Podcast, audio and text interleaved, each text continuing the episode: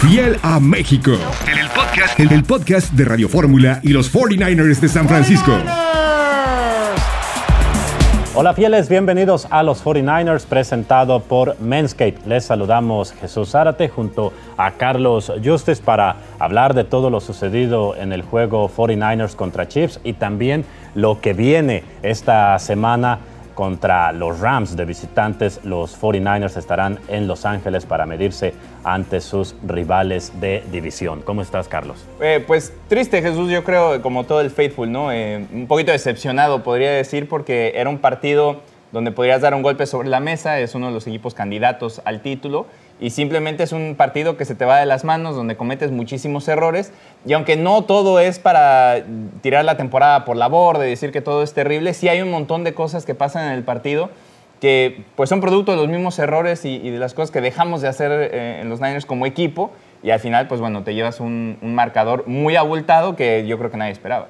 Sin duda, ¿no? Y sobre todo porque el equipo de los 49ers arrancó muy bien, incluso estaban ganando 10-0 en ese primer eh, cuarto, acababan de anotar, luego Jufanga intercepta a, Mahomes, entonces el equipo se miraba muy bien, pero yo creo que el problema fue primero las penalidades que se fueron acumulando una tras otra y contra un equipo como los Chiefs no puedes hacer eso. Y también que San Francisco estaba moviendo el balón bien, Carlos, pero después al llegar, incluso llegaron como cinco veces dentro de la yarda 33 de, de los Chiefs, pero solamente pudieron anotar uno, un touchdown en todos esos viajes ya cerca allí de la, de la zona de, de, los Chiefs y contra un equipo como ellos, pues tienes que mantenerle el paso ¿no? a esa ofensiva porque ellos en cualquier momento, como tienen un ataque muy explosivo, pues con un pase eh, largo ya están en tu zona roja. Y, yo creo que eso también afectó, ¿no? que no se aprovechó lo bien que se movió el, balón, porque hay que decirlo, ¿no? la, la, defensiva de, los Chiefs no es de las mejores de la, de NFL y San Francisco aprovechó eso moviendo bien el balón, pero después no pudo concretar. Sí, y, pasa porque vienen muchos errores en, la línea ofensiva. No en el marcaje, porque de hecho bloquearon bastante bien. Vienen a la hora de tener demasiadas salidas en falso. Y entonces las salidas en falso te comenzaron a, hacer que tuvieras esos primeros y 10 se convirtieran en primeros y 15, primeros y 20. Y esos errores, al final de cuentas, y lo hemos platicado, cuando no le ayudas ya a tu, a tu ofensiva a que, a que pueda seguir eh, moviendo el balón y en este caso se te hace el campo más corto y le entregas más yardas para llegar a ese primero y diez, es muy complicado. Acabas teniendo que patear un gol de campo e incluso hubo una ocasión donde vas a patear un gol de campo, viene otro error de salida en falso y te saca del rango de, gol de campo, ¿no? Entonces, eso es lo que le pasa a la línea ofensiva que no te ayuda para seguir, como decías, en ese shootout, ¿no? Con, con el equipo de, de Kansas City, que al mismo tiempo, pues, es muy difícil meterte en un partido y pelear por un partido cuando no puedes parar al, otro equipo en siete ocasiones eh, consecutivas. Le acaban anotando los, los Chiefs en siete drives consecutivos sin patear el balón y eso también tiene que haber un poquito de ayuda de la defensa. Sí, exacto, porque además el juego que le convenía a San Francisco, estaban jugando el juego que le convenía más bien a Kansas City y lo que le convenía a San Francisco es entrar en esa, esas series ofensivas largas, ¿no? donde mantienes a la ofensiva de los Chiefs el mayor tiempo posible, nada más eh, observando, pero se jugó el, juego que le convenía a, los Chiefs también y defensivamente algo que pude observar es que se fallaron demasiadas tacleadas. Sí, eso y las conversiones en tercera oportunidad, ¿no? Y, Kyle Shanahan creo que habló, está bastante molesto con las conversiones que vienen en tercera y 20.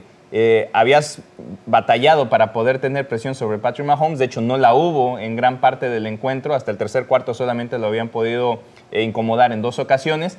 Muchos de los errores de Mahomes vienen precisamente cuando trata de hacer esa jugada ya con la presión encima, lo vimos en otra que también casi entrega el balón a Fred Warner.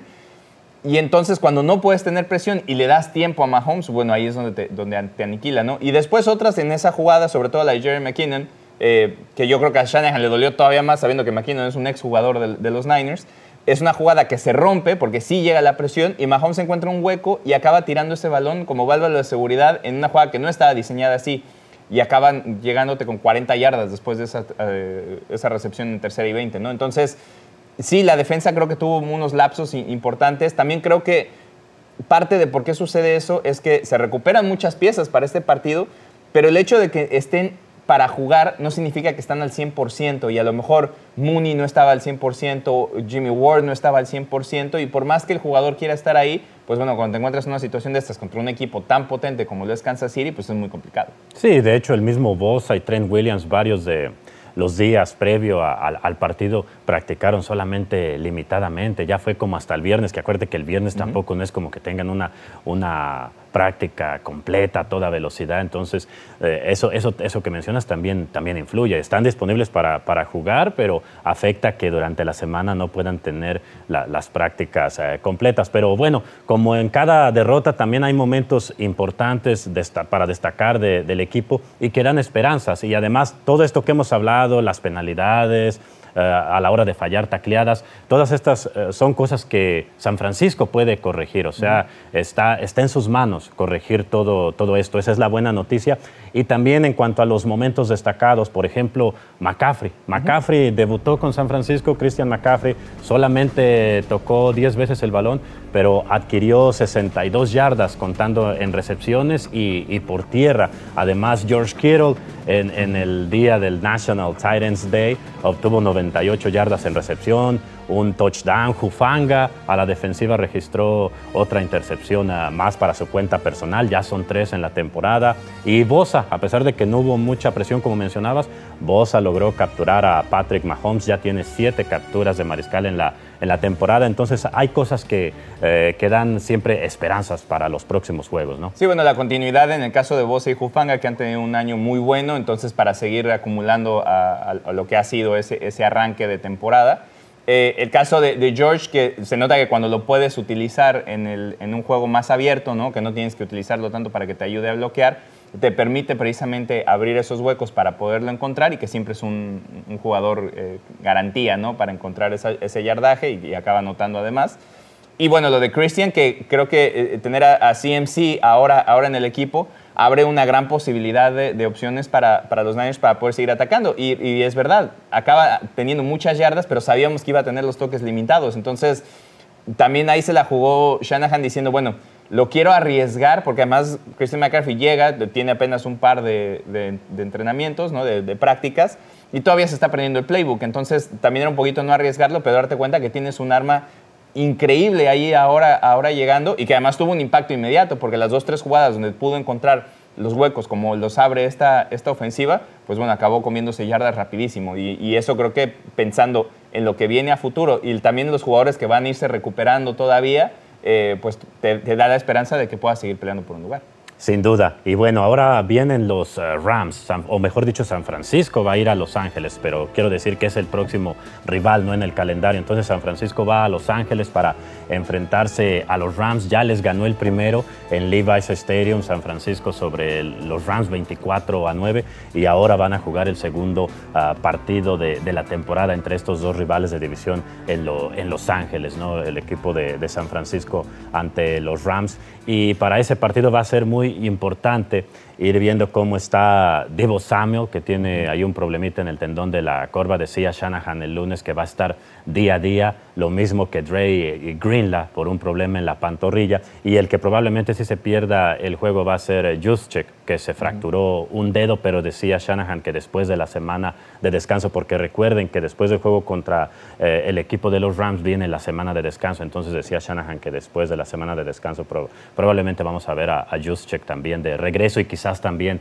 a, a Arik Armstead. ¿Cómo ves ese, ese juego? Eh, creo que ya lo, he dicho ya en varios partidos, pero es otro partido que, que, te tiende una trampa, no es otro partido trampa porque ganas de manera contundente en, eh, en Levi's ese partido contra este mismo equipo al que te vas a enfrentar, pero bueno, las situaciones cambian porque además los Rams vienen sabiendo que tienen también, no están teniendo la mejor de las actuaciones en la temporada, están en casa, tienen un equipo muy potente porque hay que, no, hay que, no hay que dejarlos eh, fuera a, los campeones de la NFL.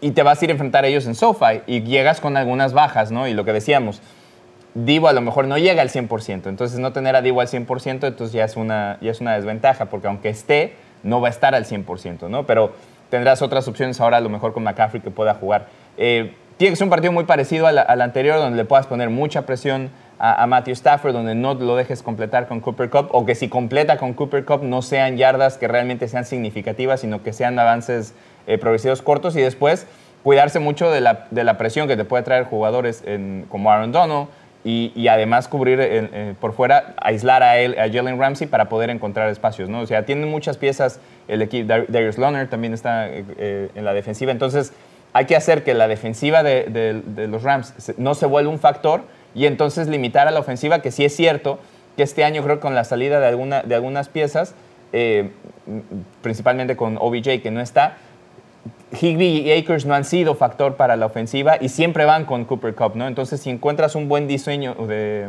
de esquema para poder detener el impacto de Cooper Cup, que no lo vas a detener por completo, porque nunca se puede detener a Cooper Cup por completo, pero que no tenga un impacto, así como fue en el partido pasado, esa es la clave para poder ganar el software. Sí, sin duda, ¿no? Jugadores como Cooper Cup, tratar de limitarlo más, que nada, porque él va a tener sus jugadas grandes por ser un gran jugador, pero tratar de limitarlo.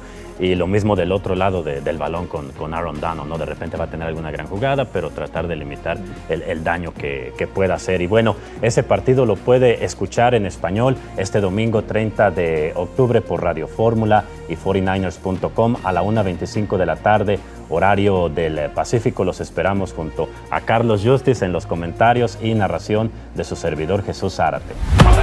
Fiel a México. En el podcast, en el podcast de Radio Fórmula y los 49ers de San Francisco.